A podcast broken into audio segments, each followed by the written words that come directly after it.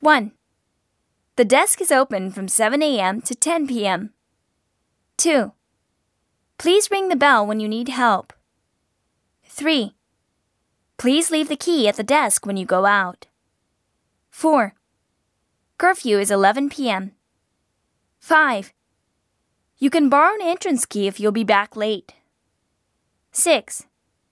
Please call us on the intercom after 11 p.m. 7. Have a nice day. 8. Good evening. Did you enjoy your day? 9. May I have your room number? 10.